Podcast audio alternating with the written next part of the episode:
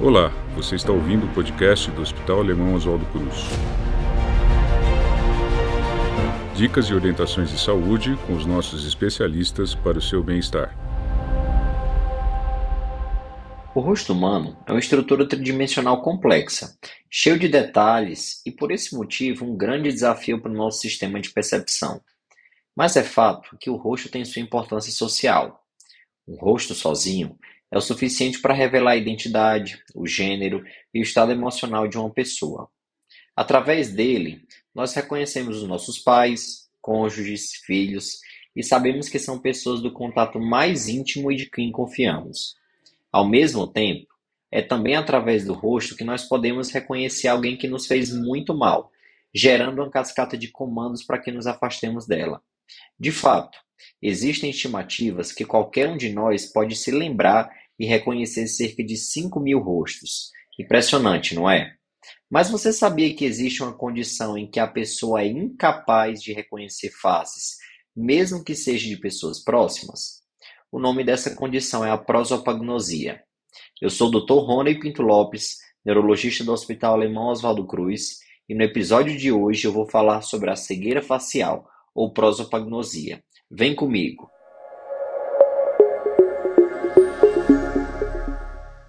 Para algumas pessoas, o reconhecimento facial não é tão fácil. A prosopagnosia é a incapacidade de identificar outras pessoas através do rosto mesmo que ele seja muito familiar, como é o caso dos pais, dos irmãos, de alguém que mora na sua casa. Nesse caso, a pessoa é capaz de reconhecer que o que está vendo é uma face. Ele reconhece até mesmo suas partes, como a boca, os olhos, o nariz, e consegue até reconhecer mesmo as suas emoções, mas não consegue associá-la a uma pessoa específica. Quem tem essa condição pode recorrer a outras pistas, como a voz, o penteado do cabelo, para identificar determinada pessoa. Mas é claro que isso vai ser muito mais difícil. Imagina só a situação de olhar, olhar, olhar novamente para a cara de uma pessoa e não se recordar de quem se trata. Isso pode levar a ansiedade, depressão, e o indivíduo pode até mesmo se isolar da sociedade.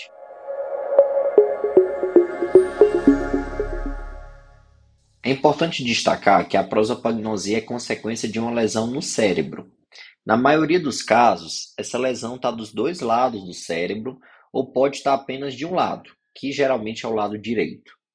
A principal estrutura do cérebro que está relacionada com a identificação da face e, portanto, vai estar afetada em quem tem a prosopagnosia é uma estrutura chamada giro fusiforme, que fica na parte de trás do cérebro.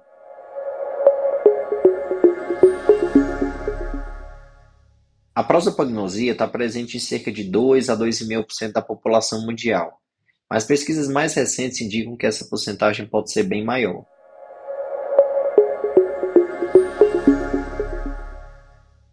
A cegueira facial pode ser de duas formas, adquirida ou a congênita.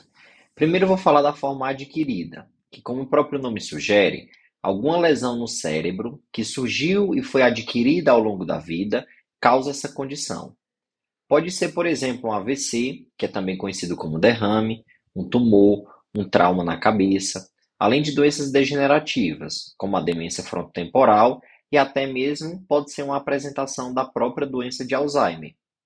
Já a forma congênita, ou também chamada de prosopagnosia do desenvolvimento, significa que a pessoa já desenvolve na infância essa dificuldade de reconhecer faces, e geralmente outras pessoas da família já têm essa mesma condição.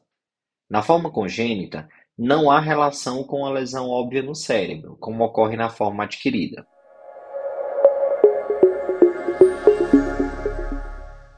A área do cérebro que está afetada na prosopagnosia não é a área primária da visão.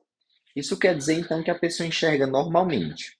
Isso é tão sério que a primeira coisa a se fazer em qualquer paciente com suspeita de prosopagnosia é confirmar que a visão está preservada. Isso quer dizer o quê? Que se no exame houver qualquer dificuldade de enxergar de um ou ambos os olhos, a gente não pode afirmar que o paciente tem uma prosopagnosia.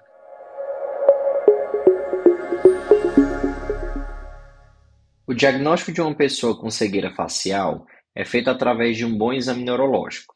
Nesse sentido, a gente pode se valer de fotografias de familiares, fotografias de pessoas públicas que são conhecidas e pedir para o paciente identificá-las.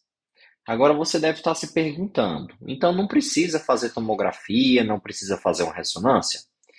Para se constatar que o indivíduo tem prosopagnosia, só o exame neurológico com o seu especialista basta. Agora, uma vez que você descobriu que tem prosopagnosia e precisa investigar a causa disso, aí sim a gente pode recorrer a exames complementares, como é o caso da tomografia e da ressonância magnética do encéfalo.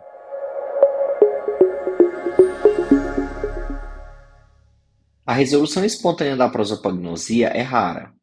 Em alguns casos, como por exemplo na infecção ou no tumor, ela pode até melhorar de forma parcial ou completa quando se trata a infecção ou, por exemplo, quando se retira o tumor. Mas eu deixo bem claro, essas situações elas são raras. Mas existe o outro cenário, que é o da reabilitação. Existem, por exemplo, treinamentos perceptivos em que se pode, através de treinos, auxiliar a pessoa a perceber, a procurar certas características do rosto de uma pessoa, para a partir de então memorizá-las e auxiliar numa futura identificação. Além das próprias estratégias de enfrentamento, como eu falei no início desse podcast, que auxiliar a usar outras pistas, como a voz da pessoa, a forma de andar, o estilo de cabelo, que todas podem ajudar também nessa identificação.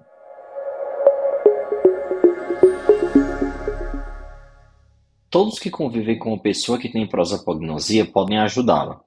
Eu vou dar alguns exemplos práticos. Primeiro, vai conversar? Apresente-se, diga seu nome antes. Segundo, ao longo da conversa, repita seu nome, facilite a identificação pela outra pessoa. Terceiro, Use uma característica específica sua para ajudá-la nessa associação. Um exemplo: usar o mesmo perfume ou o mesmo acessório, como um brinco ou colar, pode facilitar muito a sua identificação. Quarto, para aqueles que moram junto, cole fotos de amigos, de familiares na casa, identifique todas as fotos com os nomes correspondentes das pessoas para que ela se recorde diariamente e consiga associar a foto com o respectivo nome.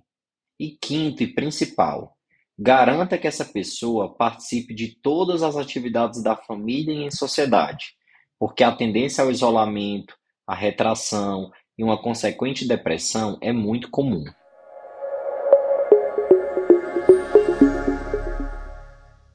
A prosopagnosia é um tipo específico de agnosia. Para ficar bem fácil de entender, a gnosia vem de gnosis, que significa conhecimento. Então, no caso da prosopagnosia, a ausência do conhecimento se relaciona à face, ao rosto.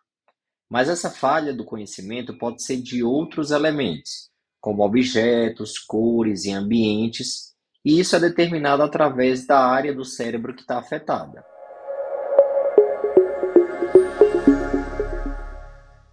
A especialidade médica a ser procurada é a neurologia, mas a atuação interdisciplinar em quem tem prosopagnosia é fundamental.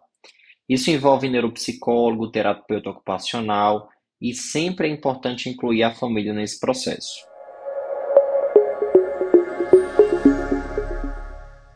O hospital conta com vários especialistas que podem atendê-lo de forma ambulatorial com agendamento no site www.hospitalosvaldocruz.org.br ou ainda você pode agendar pelo telefone 3549 mil. Esse foi o episódio dessa semana do podcast do Hospital Alemão Oswaldo Cruz, em que falamos sobre prosopagnosia.